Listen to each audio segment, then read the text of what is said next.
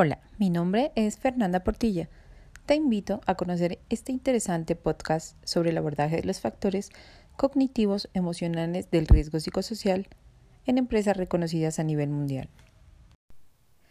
En el proceso de la intervención y gestión está involucrada la gestión organizacional y la gestión administrativa, que hacen que las empresas desde un momento que se define la estructura organizacional se definan unos cargos, se asignen unas tareas, se definan unos procesos de desarrollo, procesos de selección, actividades de bienestar en los trabajadores. Eso mismo ya está siendo una intervención en sí y una prevención para los trabajadores.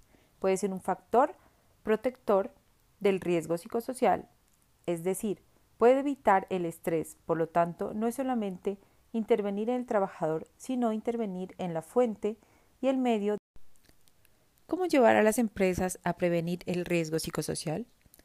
Es importante hablar del factor psicosocial como una doble cara, es decir, tiene una condición de riesgo y una condición protectora. Y equilibrio laboral. Este modelo hace referencia a que son muchos elementos que tenemos que tener todos presentes y deben estar en balance y en equilibrio.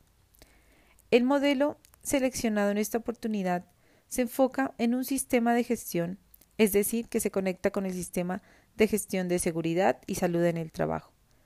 Hace parte de un proceso sistémico, es decir, sigue un ciclo de planificar, hacer, verificar y actuar. Se hace seguimiento, lo que permite que los empleadores y clientes hagan una identificación, evaluación, determinación de las acciones de intervención e intervenir tanto en la empresa como en el trabajador. Los efectos e identificar a través de indicadores cómo se impacta positivamente el riesgo y se fortalecen los factores protectores.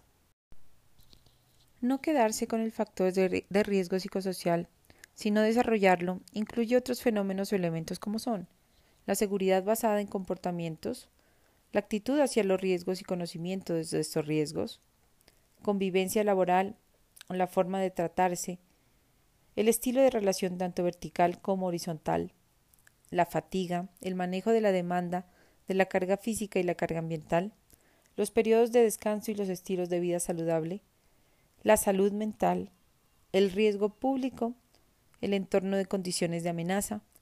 También es importante tener en cuenta el consumo de sustancias psicoactivas y el impacto en el entorno laboral. ¿Cómo las empresas contribuyen a que el factor de riesgo psicosocial impacte de manera positiva? Las empresas deben garantizar condiciones de trabajo positivas, promover el bienestar y la calidad de vida laboral de todos los trabajadores.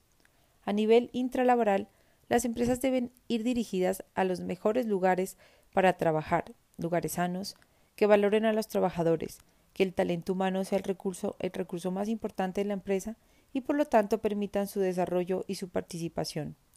A nivel extralaboral, empresas familiarmente responsables, sé que se realice un balance entre la vida familiar y laboral.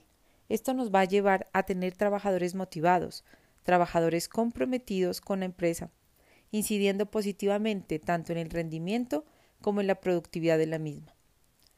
Un enfoque a nivel individual y colectivo como organización, procurar el cuidado de la salud, identificar, identificar las condiciones que puedan tener el impacto negativo para la salud, pero también promover aquellas cosas positivas las buenas relaciones entre las personas, el respeto, los valores, el trabajo ético y bien hecho, la responsabilidad de nuestros bienes y los bienes de la organización, el buen trato con los compañeros, el disfrute del trabajo, reconocimiento de logros, indicadores de desempeño. El trabajo impactado positivamente a la familia, proveer a mi familia buenas condiciones, lo que favorece integralmente el bienestar del trabajador cómo el riesgo psicosocial se interviene o está presente en el sistema de gestión. Es un componente básico del sistema de gestión de seguridad y salud en el trabajo. Las empresas deben incluir en la matriz de identificación de peligros, evaluación y valoración de los riesgos y los resultados de esta evaluación, y los controles de estrategias de intervención que se van a implementar en estas empresas. los trabajadores también deben contribuir a promover su salud y bienestar físico y mental y suministrar información veraz, clara, completa, sobre su condición de salud y los factores que lo están afectando. Si tienen temor a manifestar esas condiciones o porque a veces desconocen los resultados de esa evaluación, se, se, garantiza también que se garantice también la reserva y la confidencialidad.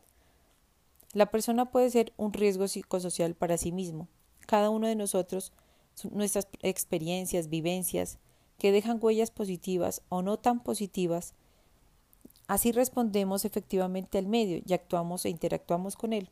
Nuestras actitudes, pensamientos, el poder de los hábitos, las habilidades propias, aprender a disfrutar de mi vida, definir qué es bueno, constructivo para mi vida, influenciar de manera positiva en mi empleo, aprovechar los recursos tanto del entorno laboral como fuera de éste. Se trata de aprender a manejar con equilibrio y con balance mi vida intralaboral, extralaboral, familiar e individual. Desde la perspectiva de la empresa, ¿qué alertas medidores para identificar el riesgo psicosocial se pueden utilizar? Bueno, tenemos elementos como la norma 1072, los resultados de la batería, el ausentismo laboral, accidentes de trabajo, la convivencia eh, relacionada con el clima laboral, la rotación en el personal, la relación con las personas, salud y también eh, las renuncias. Está relacionado igualmente con la satisfacción laboral, con la motivación, con el desempeño y la productividad. Las empresas deben identificar los factores positivos o protectores con el fin de promoverlos, potencializarlos al interior de la empresa y luego evaluarlos en periodos de nivel total o de forma anual, o cuando mm, ya el riesgo ha pasado cada dos años. ¿Cómo puede el empleador, fuera de controlar las condiciones en las que están los trabajadores, hacer una intervención apropiada en el comportamiento de ellos? La primera responsabilidad del empleador es hacer gestión e intervención sobre las condiciones eh, como principio básico del ser humano y es que uno se comporta de acuerdo al entorno donde está. Por lo tanto, primero eh, es que el trabajador pueda hacer el trabajo seguro, de acuerdo a las condiciones que le ofrece el entorno. Segundo, que conozca cómo se hace seguro. Y tercero, es que el trabajador quiera hacerlo.